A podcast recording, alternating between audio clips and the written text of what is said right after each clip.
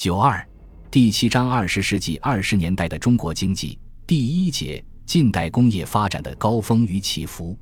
一近代工业发展的高峰自民国成立后，兴办实业的风气盛行一时。一九一六年以前，北京政府曾制定了一些奖励与保护发展实业的法规、章程、条例等，对中国工业的发展起了一些有益的作用。加上其他一些内外因素。中国近代工业自民国成立后，始终保持着上升的趋势。一九一四年第一次世界大战的爆发，给中国工业的发展造成前所未有的机会。西方列强忙于战场上的厮杀，对华商品输出与资本输出均大大减少。由于进口量的剧减，国内市场陡然扩大，市场商品价格的上扬，又使工业利润大增，刺激各界竞相投资。这样，长期困扰中国工业发展的市场狭小和资金短缺问题有了相当程度的缓解。在这种有利环境下，国内资本投资踊跃，近代工业得到空前发展。这个过程自1914年开始，前期较为缓慢，1917年后开始加速。虽然1918年第一次世界大战即告结束，但列强在战后初期尚需喘息休整。再度东来需要时间，同时中国战时新增资本开始投产，工业企业自国外购买的机器设备因停战得以源源入口，新增生产力多在一九一八年以后方始发挥作用，整个工业发展继续呈惯性运动，速度较前更快。一九一八年至一九二一年可以说是中国近代工业发展的高峰时期，据估计。一九一三年，中国近代工业企业共有六百九十八家，资本总额三万三千零八十二万元，工人总数二十七万人。到一九二零年，近代工业企业达到一千七百五十九家，资本总额五万零六十二万元，工人总数五十六万人，即整个近代工业规模大体增长了一倍左右。另据估计。中国近代工业1914年至1920年间的总平均增长年率为百分之十三点八，其中几乎所有的工业部门都有发展，轻工业发展速度更快，有的部门如面粉、卷烟等年增长率超过了百分之二十。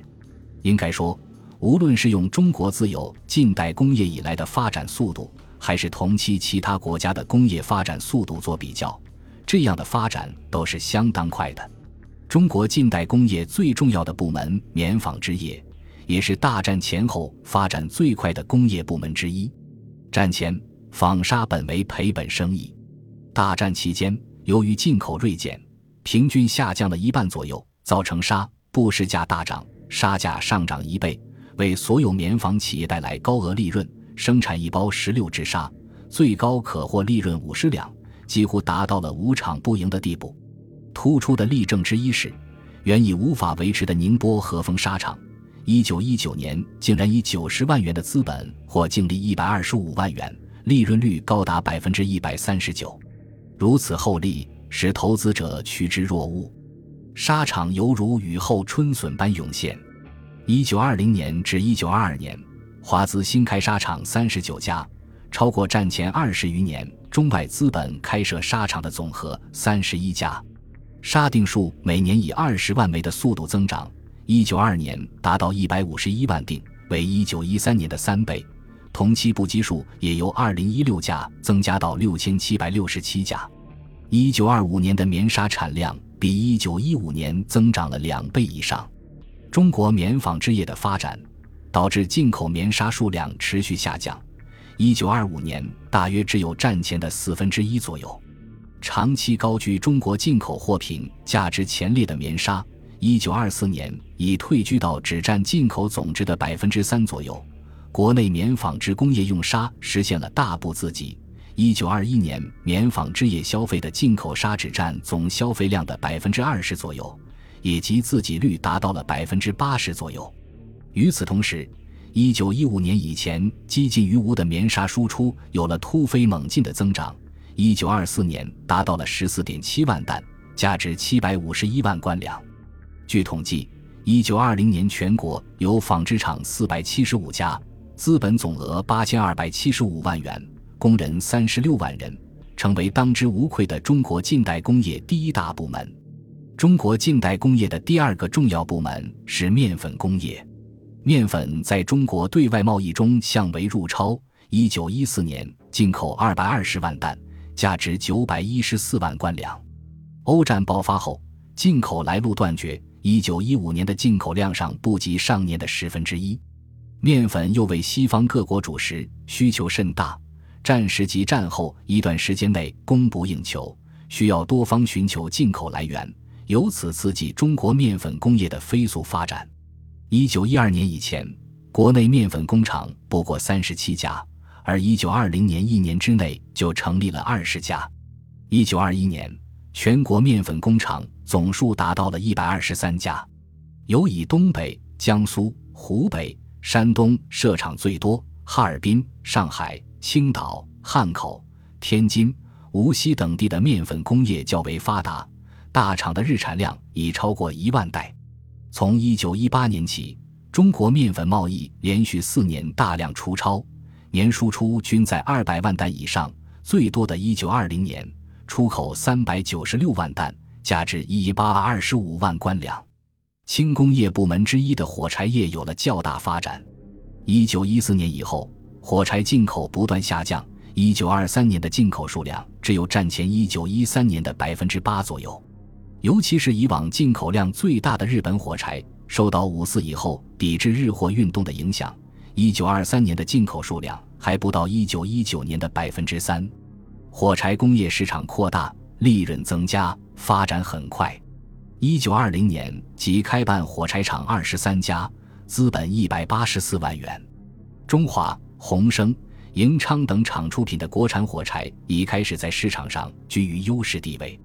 除了上述工业部门之外，缫丝、卷烟、榨油、针织、食品等轻工业部门在第一次世界大战前后都有了长足发展。同时，一直是中国工业薄弱环节的重工业。在大战前后也有了一定发展。钢铁工业除了原有的汉冶萍公司之外，此一时期建立的铁厂中最重要的有两座：一九一七年建立的上海和新铁厂和一九一八年建立的武汉扬子机器公司。经过几年的发展，前者有十二吨和三十五吨高炉各一座，四十吨平炉二座，年产钢三万吨；后者有一百吨高炉一座。年产生铁三点六万吨，本在生铁生产中微不足道的机械炼铁，猛增到占生铁产量的百分之五十八。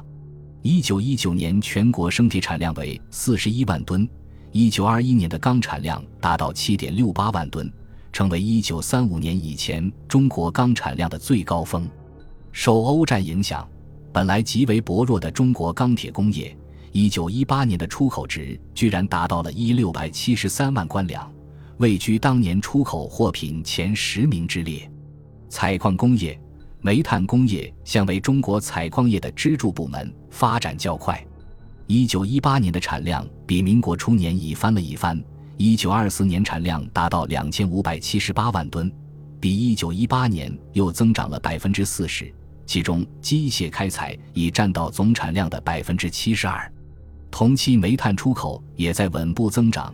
一九二四年为三百二十万吨，价值超过两千万官粮，已成为大宗出口物资之一。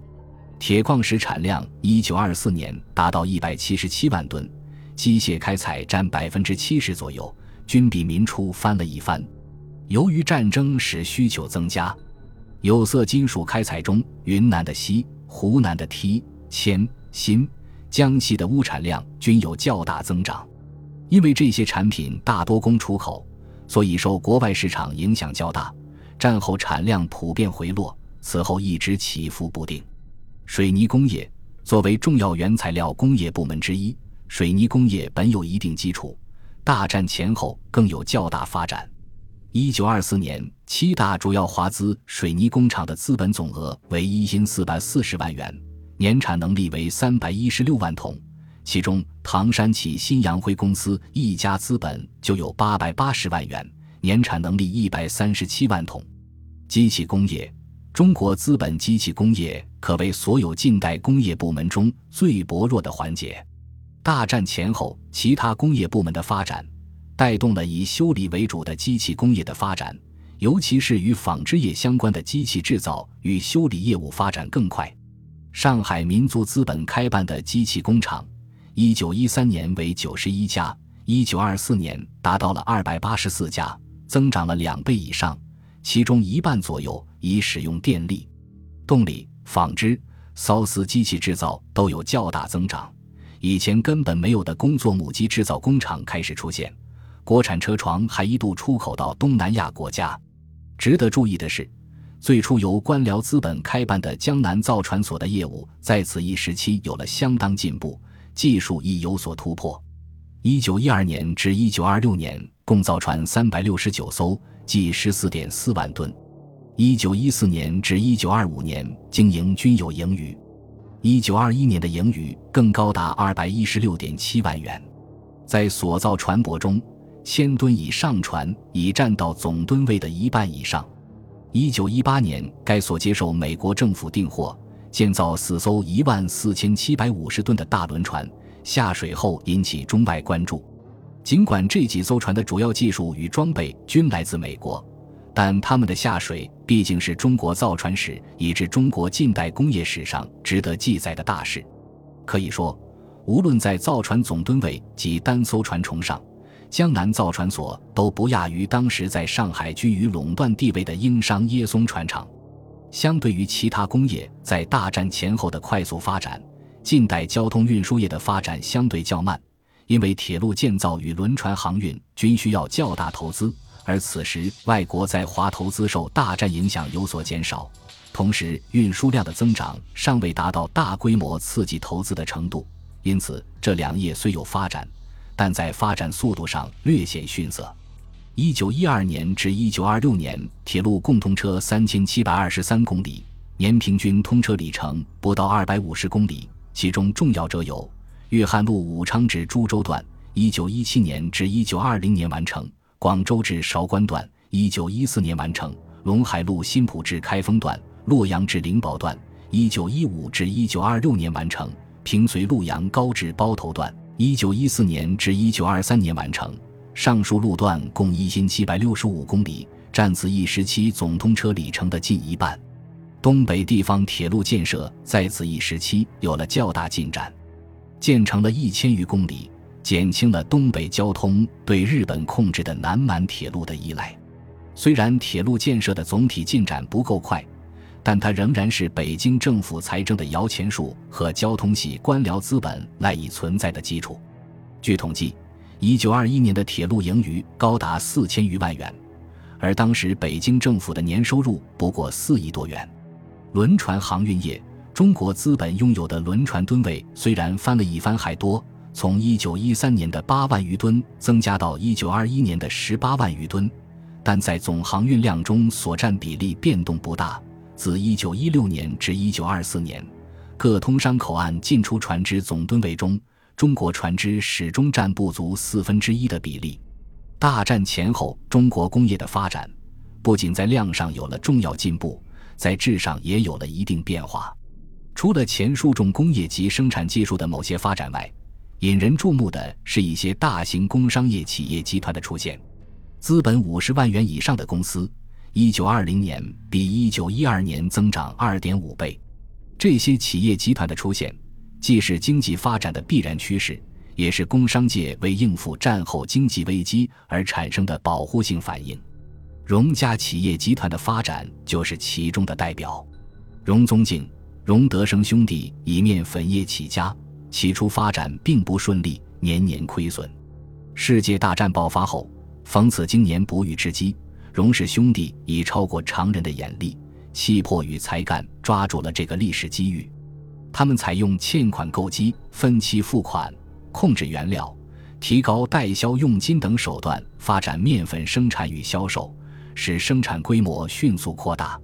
一九一二年至一九二一年。荣氏企业的福新面粉一至八厂陆续开工，茂新粉厂也从两个厂增加到四个厂，面粉日产能力占全国的四分之一，几乎操纵了全国粉麦市场。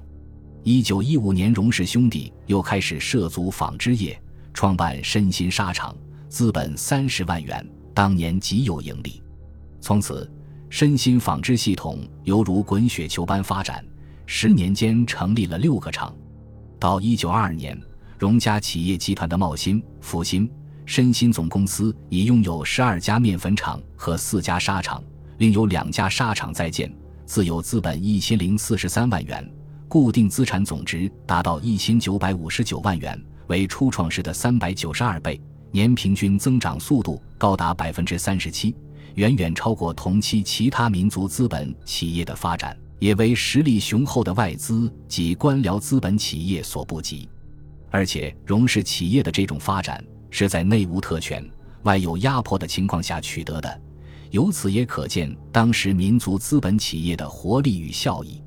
一九二五年，荣家企业集团拥有粉末三百一十九台，年产能力两千五百八十六万包，纱锭十八点四六万枚。年产纱九点七万件，布机一六百一十五台，年产九十七点六四万匹，成为名副其实的面粉与棉纱大王和首屈一指的中国民族资本企业。